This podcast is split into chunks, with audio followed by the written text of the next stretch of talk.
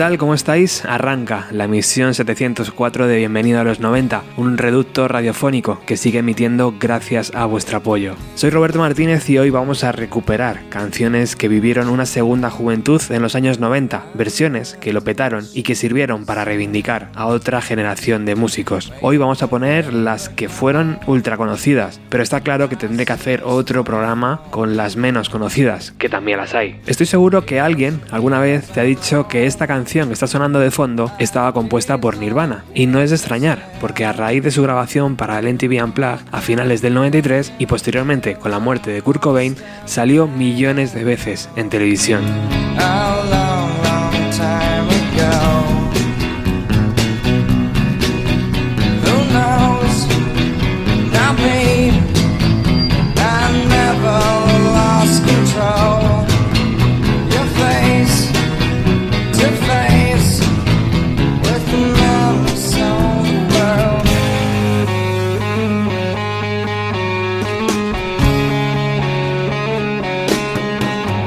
Fue lanzada por David Bowie en 1970, hace ahora 50 años. Y es gracioso, porque incluso al propio David Bowie le pasaba. La gente le felicitaba por realizar versiones de Nirvana en sus conciertos. Se sabe que fue Chad Channing el que descubrió ese disco al resto de integrantes de la banda, y que Kurt Cobain decidió incluirlo en el listado de sus 50 álbumes favoritos. En concreto, esa canción, por su temática, atrapó al líder de Nirvana y tras varias pruebas decidió incluirla tanto en la actuación para la MTV como en los conciertos finales del grupo. Mick Ronson fue el creador del mítico sonido de guitarra que acompaña durante toda la canción y se habla que David Bowie escribió esta letra enigmática donde intentaba expresar su crisis de identidad en plena juventud, como si estuviera manteniendo una conversación con su yo del futuro. Muchos artistas realizaron su propia versión de The Man Who Sold the World, pero sin duda Nirvana supieron adaptarla y llevársela a su terreno. Así sonaba la original de David Bowie lanzada en noviembre de 1970.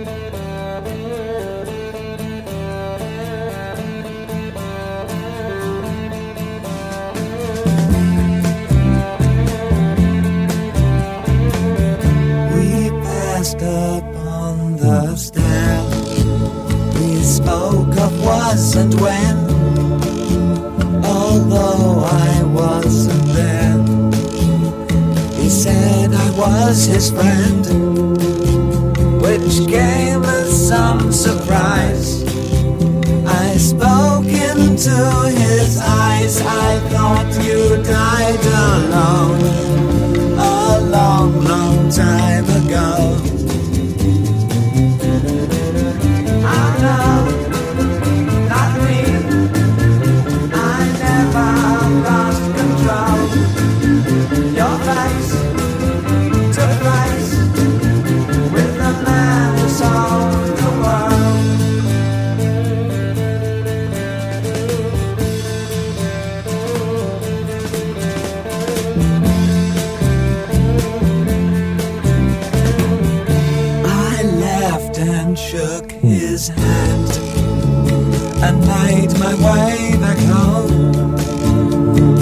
searched for land.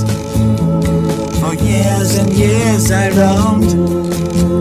I gazed a gazeless stare at all the millions here. We must have died alone a long, long time ago.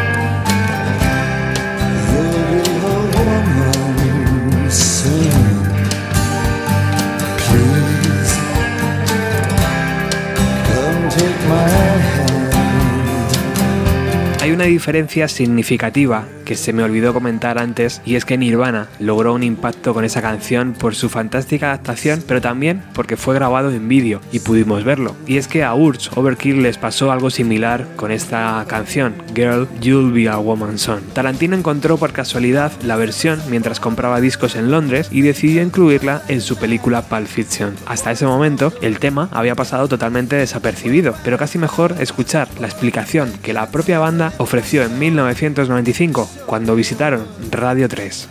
Ya sé que habrán hablado hasta la saciedad sobre el tema de la película, pero eh, que nos cuenten un poco si no les importa, porque en España va a ser la primera vez que la gente se entere cómo fue su participación y cuántas veces el que menos ha visto la película. He's saying that he's very sorry to talk about the uh, collaboration you did with uh, Pulp Fiction soundtrack, but uh, you just arrived to Spain. This is going to be the first live interview.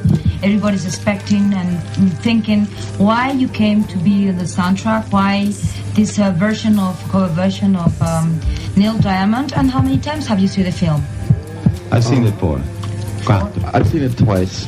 Only once. Only one? Una, cuatro y tres. We we share a vision with Tarantino, and uh, had for several years. We've known him since before he actually did Reservoir Dogs. We knew him as when he was still kind of. We knew him when he was trying to get the money together to make Reservoir Dogs, and um, the look with the suits and everything was sort of what we were doing too. And in Hollywood, they started something in the late '80s called the Velvet Mafia. It was like Johnny Depp and Quentin Tarantino and some like Hollywood insiders. And Urge Overkill was kind of inside band with kind of Hollywood insiders. Tarantino has been into Urge for a long time. Um, the, the Neil Diamond version is a song that we recorded before the film was even made. It's off, a, it's off one of our independent records. It's pretty obscure. Tarantino is quite a um, avid record collector. If you, I don't know if you're aware of that, but he, um, well, like I said, we share a vision. Um, his films are, uh, you know, his films are like music. Our music is like film. There's, there's, there's no difference, but a, a movie like Pulp Fiction comes along and it just inspires you to make a better record. You know what I mean? It's like, like rock music needs to be as good as movies are getting again. Movies are entering another golden age. Rock and roll needs to get there too for the culture to be fully rounded. And it's getting close, but still not quite there yet. And with the loss of Kurt, it's a major voice gone, you know. So Dice que, que su amistad con Tarantino y su conocimiento de Tarantino eh, surge desde hace bastante más tiempo que, que Pulp Fiction y que ellos conocen a Tarantino cuando todavía no, he- no había hecho ni siquiera Reservoir Dogs, estaba buscando el dinero para poder hacer Reservoir Dogs. Y que en ese momento mm, ellos pertenecían todos a un- una cosa que se llamaba la Velvet Mafia, que era toda la gente de Hollywood donde estaban metidos tanto Surch Overkill como el propio eh, Quentin Tarantino, eran nuevos eh, directores de cine, nuevos productores o gente que realmente era nueva, un poco la vanguardia de Hollywood y que más adelante bueno pues han tenido una cierta relevancia, como es el caso que comentamos antes de Tarantino. Eh, de alguna forma ellos se sienten bastante identificados con la música, con- de su música con las películas de Tarantino y dicen que cada una de ellas identifica a la otra, es decir, la música de Urch Overkill se identifica con las películas y las películas con la, con la música. Eh, de hecho, eh, esta versión de Neil Diamond la tenían ya grabada con anterioridad a la película. Eh, Tarantino, como todos sabemos, es un gran coleccionista de discos. Él adquirió, eh, puesto por, por la amistad que tenía con Urch Overkill, toda la discografía que ellos han- habían tenido, habían sacado desde el principio, incluso esta que estaba en su etapa independiente, y decidió meterlo dentro de la película. Eh, a este respecto, a la película dice que, que después de verla, que como comentamos ah, antes, han visto cuatro, dos y una vez, ¿no? Eh, dice que te ayuda a plantearte el que el rock and roll tiene que ser mejor, es decir, te ayuda a escribir mejor rock and roll el haber visto una película como la de Pulp Fiction. Dice que, que Hollywood y que el mundo cinematográfico está volviendo a tener una edad de y que es necesario que el rock y la música se pongan a la altura y que es lo que ellos van a intentar, ¿no? Ujú, muy bien. Eh, y hablando de su etapa independiente, aprovechamos eso para decir que George Overkill tienen tres LPs eh, antes de Saturation y un EP donde estaba la canción, la versión de Neil Diamond. ¿Exactamente igual como estaba en el EP es como ha salido la película o han hecho una nueva versión? He wants to, to go back to the uh, when you were uh, signing to an independent label, and he wants to, to reaffirm that you had three albums and one EP before Saturation, two EPs, dos EPs tenían en vez de uno, A three EPs before, ¿no? and three LP, uh, albums, three albums, sí. And uh, he would like to know if, uh, well, uh, Girl You'll Be a Woman Soon was inside one of the EPs, and he would like to know if the version that we know from Pulp Fiction is the same one as was recorded in the EP. Yes, the same version. The same, absolutely the same version. Exactly the same. It's not remixed. Tell the London. And here's what happened when, when, you know, Quentin was he was really busy and he had our earlier records that are pretty obscure, and we did sort of a limited edition copy of this uh, this album, and he was shopping for used records in, in London, and he found he found he found the the uh, the EP, which was sort of hard to find at the time over there. So someone had probably got a promotional copy and brought it in, Didn't like cashed it. in for some, some, you know, a little money, and uh, so boom, we're in the Yeah. we're in the film. So they called us and said, and we said, well, you know, we like how it sounds now. I mean, we'd rather not remix it. And he's like, oh no, I want it just the way it is. Can can we use it, please? We had no idea the movie would be such a, I mean, such a great movie. He was our favorite director, but we didn't really know much about what the movie was going to be, and we were we were really happy with the fact that they used the whole song, and it seems to be such a major scene in the movie. Dice que, que el tema efectivamente es el mismo, no hay ninguna diferencia entre el- lo que ellos grabaron para el EP que se editó en su momento y lo que se ha incluido en la banda sonora. Dice que la historia es la siguiente. Tarantino tenía eh, tres de los álbumes que ellos habían editado ya en su momento y este EP eh, lo lanzaron al mercado en una edición muy limitada donde era prácticamente imposible tenerlo. Solamente se hizo una especie de presentación a medios y la gente de medios era la única que quizá pudiera tener la oportunidad de tenerlo. Hubo debió ver a alguien de medios de Londres que no le gustó el tema y lo vendió. Y estaba en una de las tiendas donde Tarantino, como coleccionista, iba siempre a curiosear y ver las últimas cosas que había. Se quedó de piedra cuando vio el EP que se había estado buscando y que era súper difícil de, con- de conseguir, incluso en Estados Unidos, lo vio en Londres en una tienda. Entonces lo cogió, lo escuchó, escuchó la versión de Butch Overkill de Girl You Be a Woman Soon y flipó. Y como ya tenía en mente el hacer Pulp Fiction, se llamó por teléfono para pedirles el permiso. Entonces ellos dijeron, oye, pero a nosotros nos gusta el sonido que tiene aquí. Y dice, joder, a mí también, por favor, no quiero que hagáis nada más, solamente quiero que me autoricéis a poderlo utilizar. Entonces que mm, nadie sabía en ese momento. Ellos estaban muy contentos porque Tarantino era su director de cine favorito. En ese momento no había tenido el éxito que más tarde tuvo. Y que bueno, pues alegraron mucho. Primero de- del tratamiento que se le dio en toda la película, que la realmente es- tiene una, una escena muy importante dentro de la película y luego del éxito que ha tenido eh, Tarantino. Bueno, fantástico. Pues vamos a escuchar entonces ahora la versión ya súper escuchada por todo el mundo y conocida, que es la versión original de aquel EP donde eh, Tarantino pues lo encontró en esa tienda y... Yeah, it, me it could be said that uh, because because someone didn't like Urge, that is why we're in the movie. Someone sold their record. Someone Ah, que porque, dice, claro, dice que, que están en la película porque a alguien no le gustó Urge Overkill y lo vendió. Y gracias a eso, pues pudieron estar en la película. Yours Overkill, entrevistados por Paco Pérez Brián en su programa de 4-3 que se emitía durante los años 90. La canción de Neil Diamond se lanzó en marzo de 1967, logró una gran aceptación en las listas de éxitos y también es una de esas canciones que muchos artistas han decidido hacer una versión. La escuchamos. Girl, you'll be a woman soon. Love you so much, can't count all the ways I died for you, girl, and all they can say is he's not your kind. They never get tired of putting me down, and I never know when I come around what I'm gonna find. Don't let them make up your mind. Don't you know, girl?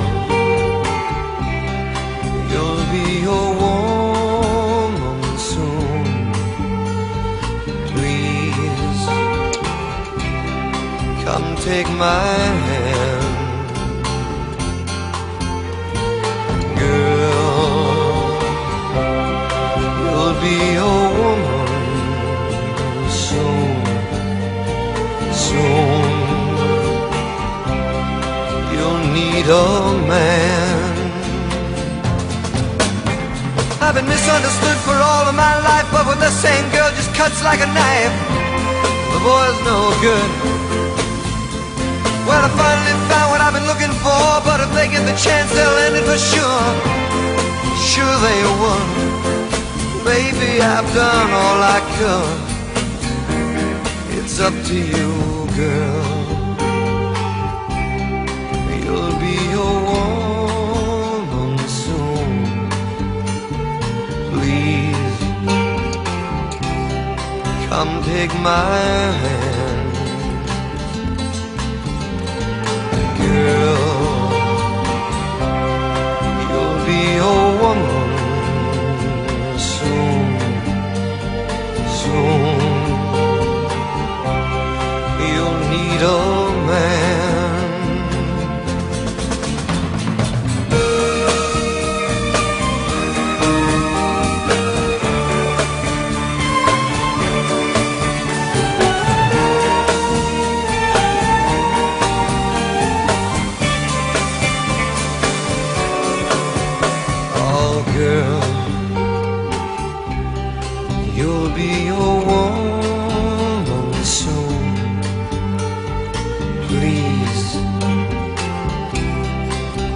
Take my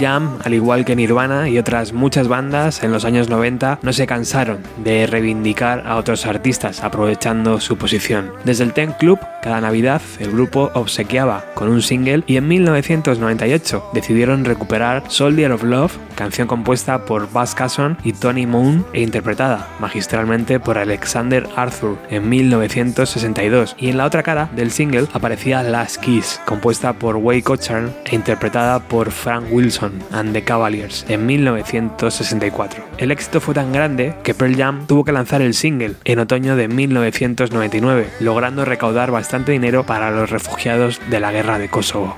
Cochran, el autor original, se inspiró en un accidente de tráfico donde varios jóvenes murieron la semana previa a Navidad. La canción narra cómo una pareja sale a dar una vuelta en coche y en el trayecto sufren un accidente. Ella muere y él describe lo ocurrido y los últimos momentos que vive junto a su amada. Ella, por su parte, logra reunir todas las fuerzas que le quedan y le da un último beso.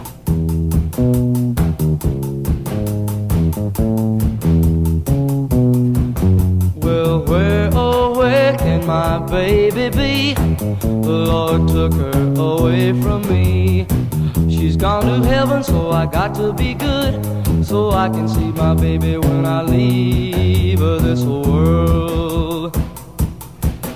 We were out on a date in my daddy's car. We hadn't driven very far. There in the road, straight ahead. The car was stalled, engine was dead. I couldn't stop, so I swerved to the right. I'll never forget the sound that night. The crying tires, the busting glass, the painful scream that I heard last. Well, where, oh, where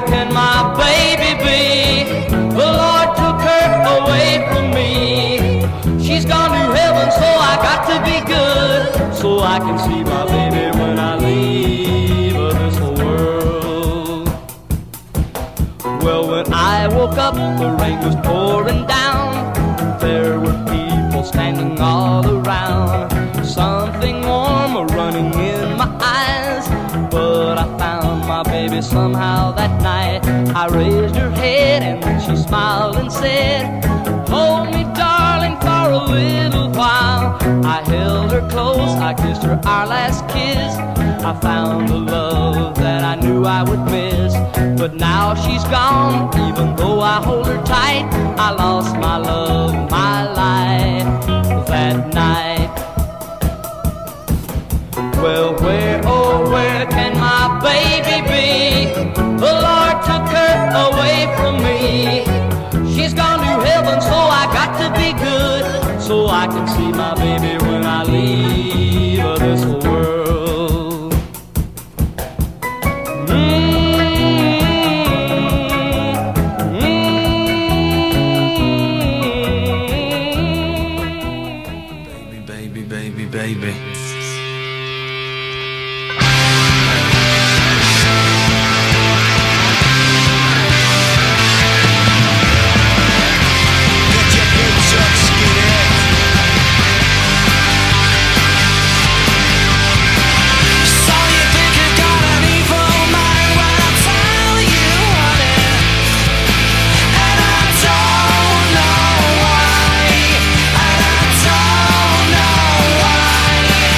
Después de ese bajón de Pearl Jam, remontamos el vuelo con Oasis y su versión del Come On Feel the Noise. Lo hemos dicho un montón de veces, los singles de Oasis son puro oro, porque están siempre incluyendo canciones que no estaban en los discos y versiones tan buenas como esta.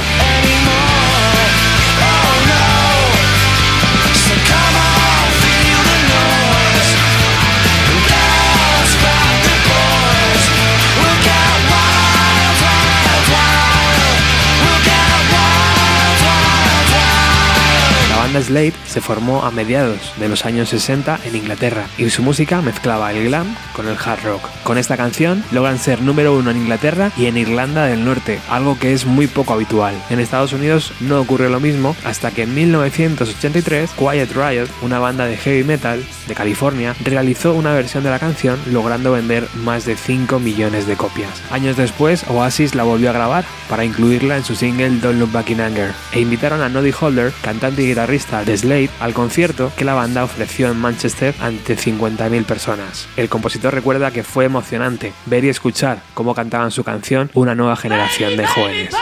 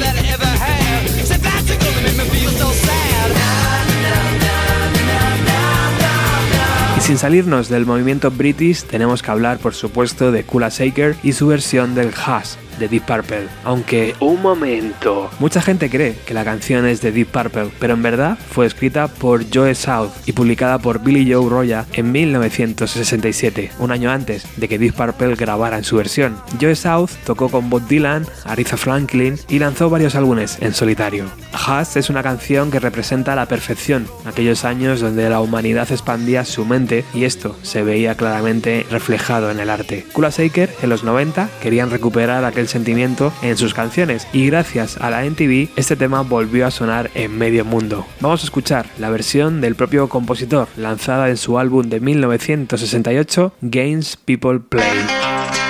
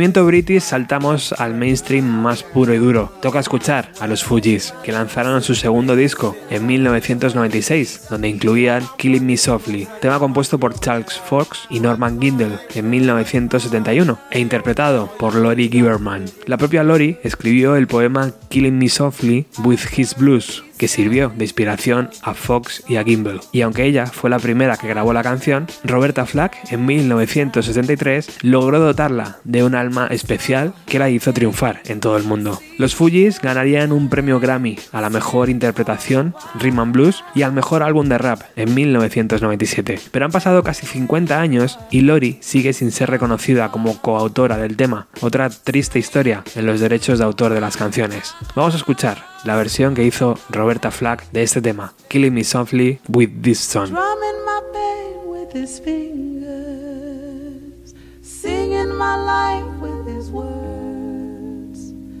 killing me softly with his song, killing me softly with his song, telling my whole life with his words, killing me softly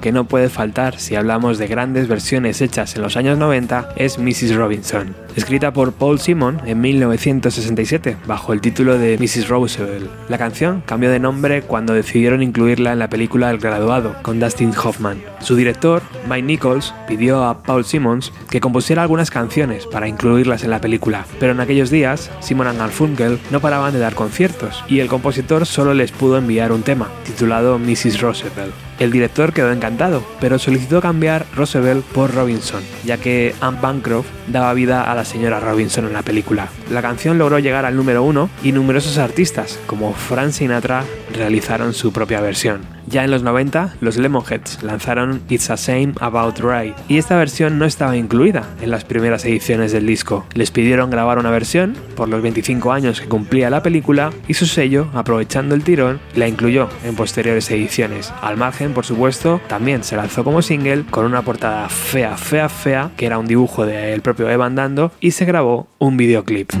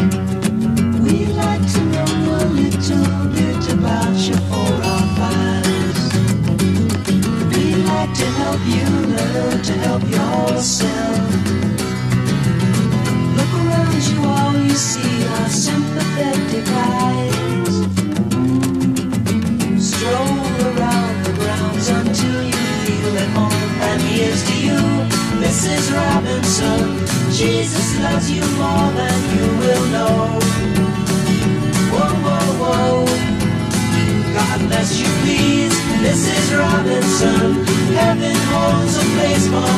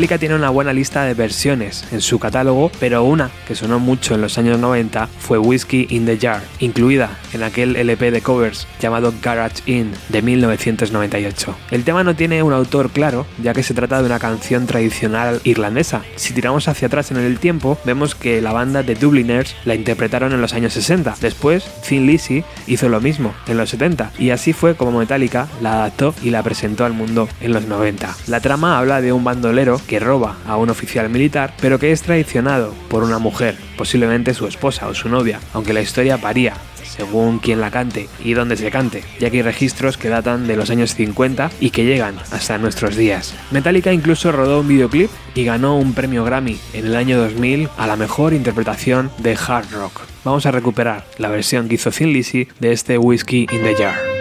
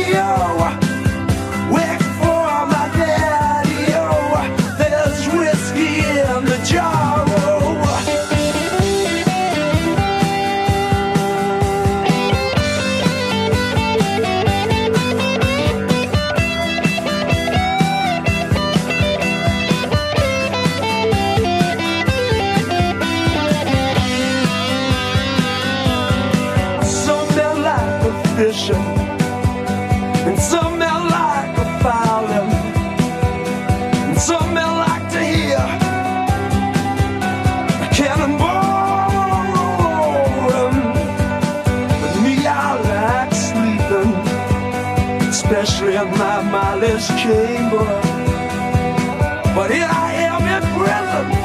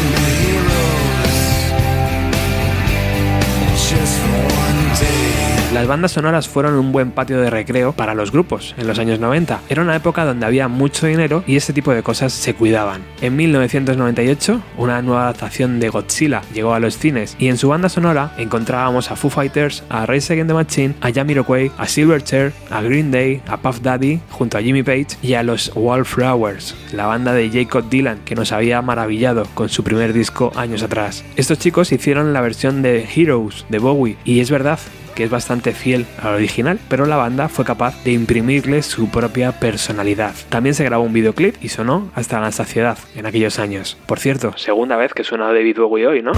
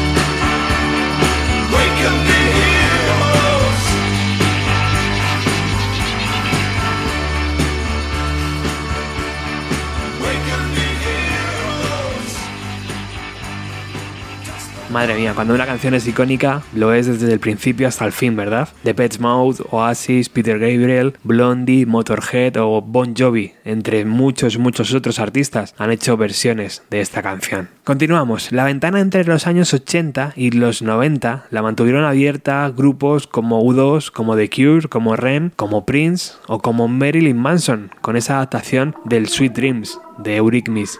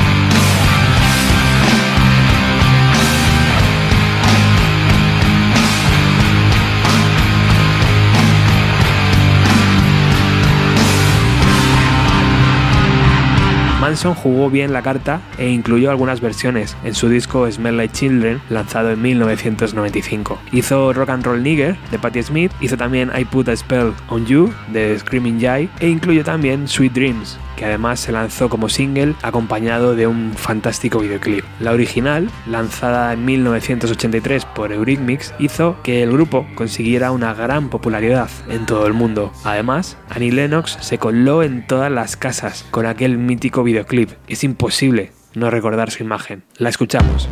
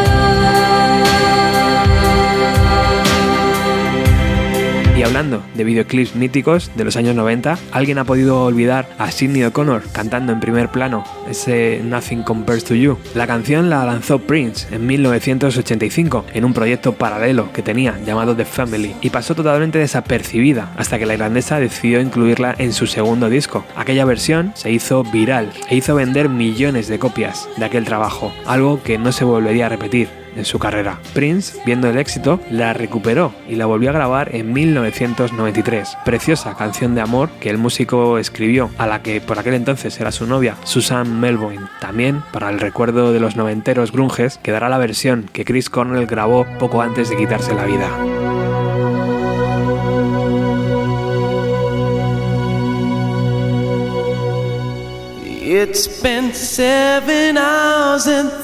Thirteen days since you took your love away.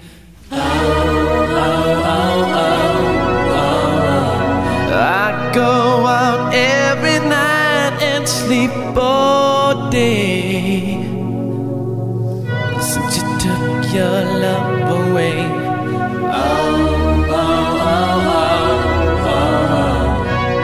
Since you've been gone, I can do whatever I want.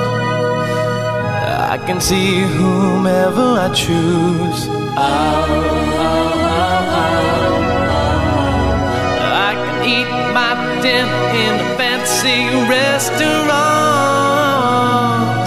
but nothing, I said nothing can take away these blues.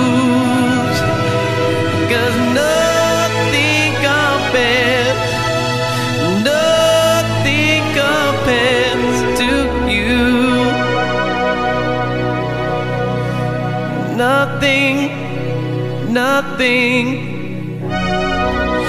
It's been so lonely without you here. Like a bird without a song. Oh, oh, oh. Nothing can stop these lonely tears from falling. Tell me, baby, I go wrong?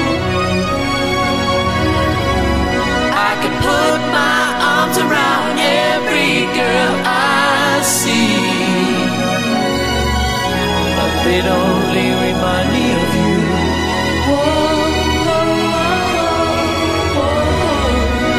I went to the doctor, guess what he told me? Guess what he told me?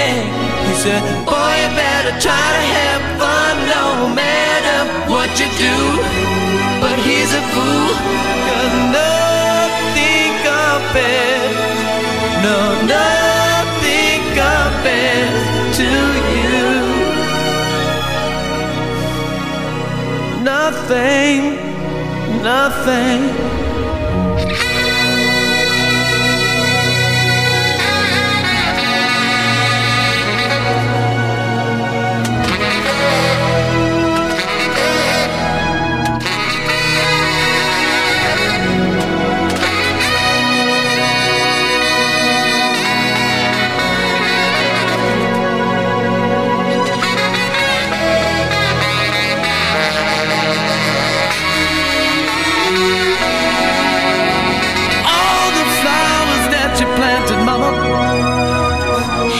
The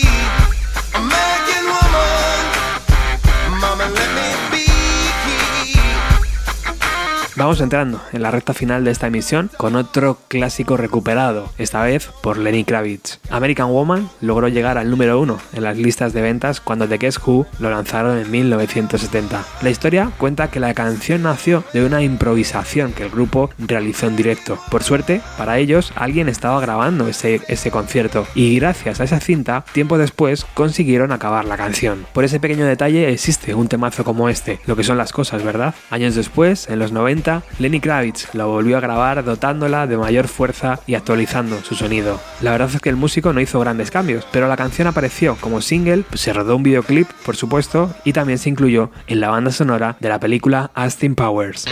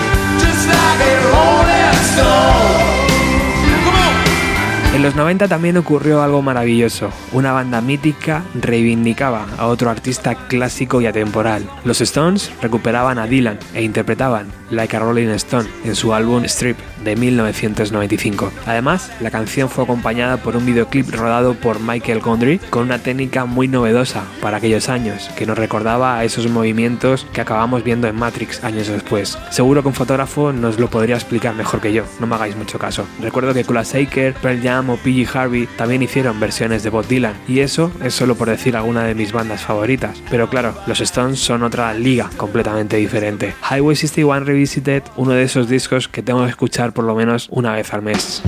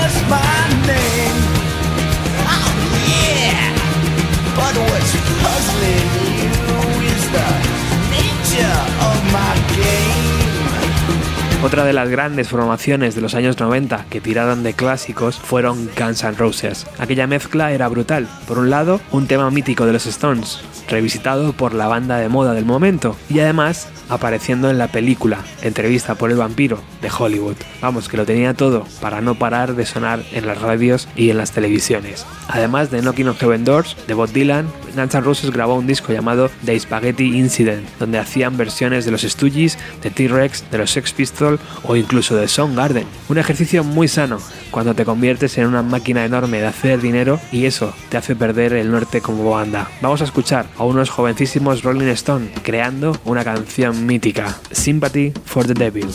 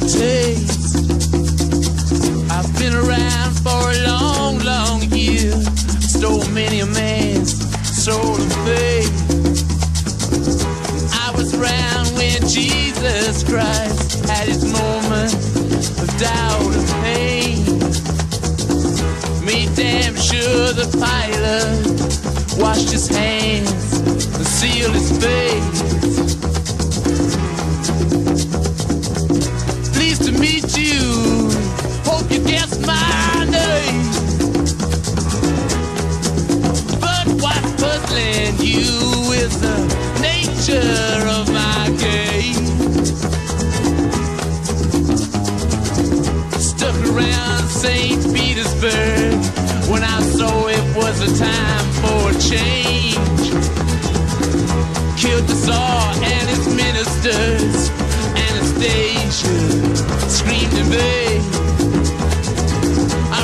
tank hail the generous rank when the blitzkrieg rage and the bodies stink.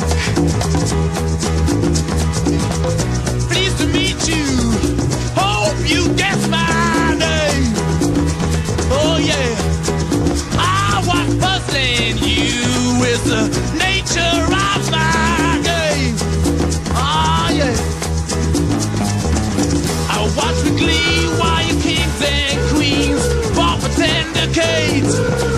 God.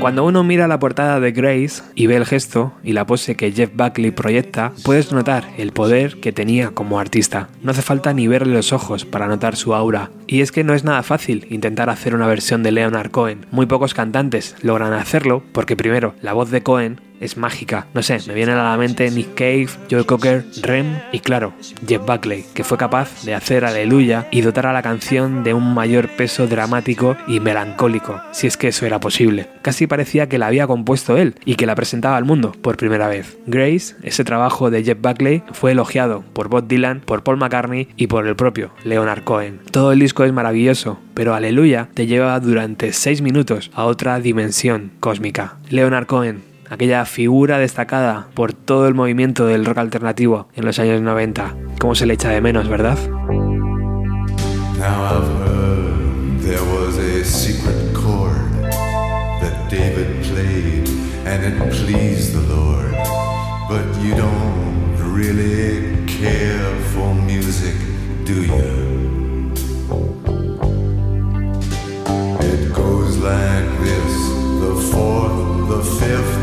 Minor fall, the major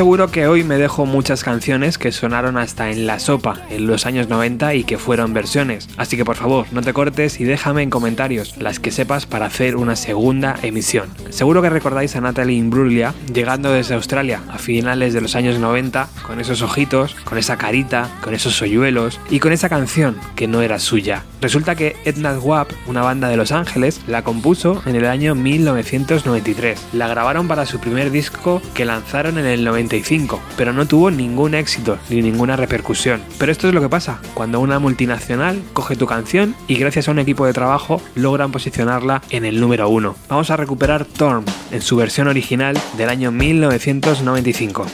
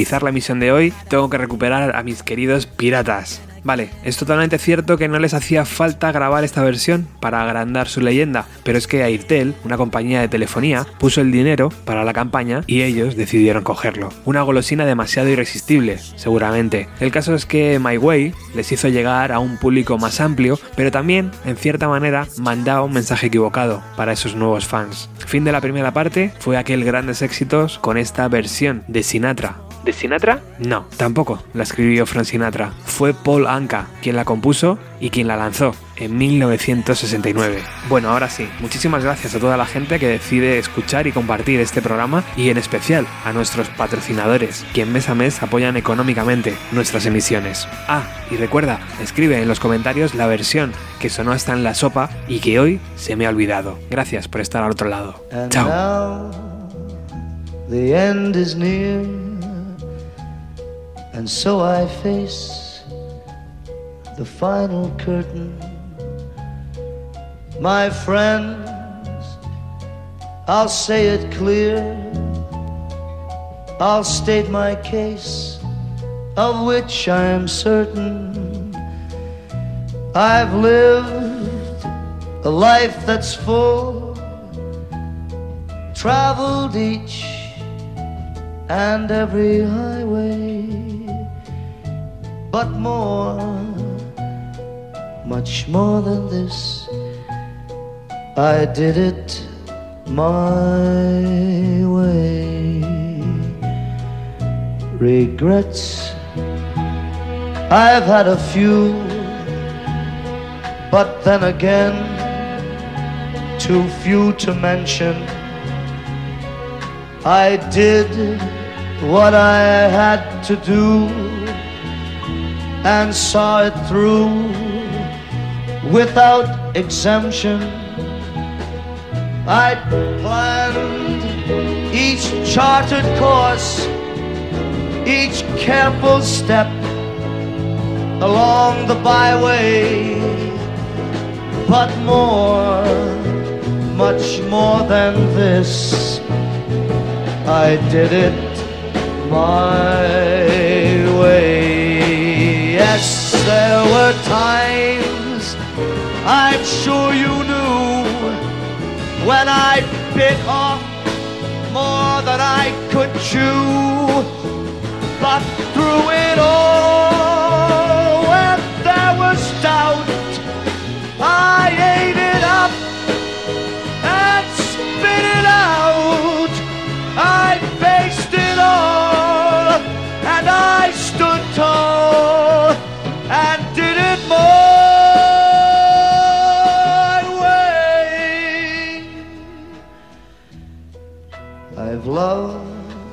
laughed, and cried, had my fill, my share of losing, and now as the tears subside, I find it all so amusing to think I did all that, and may I say, not in a shy way.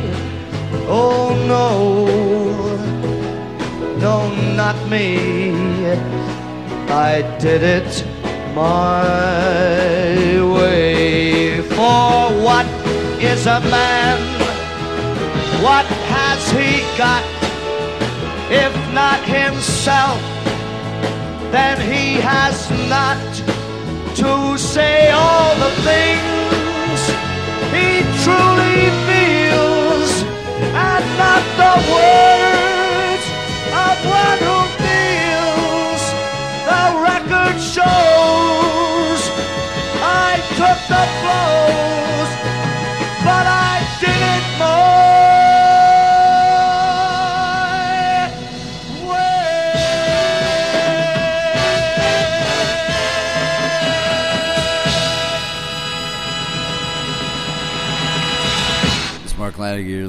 Welcome to the 90s. Yeah.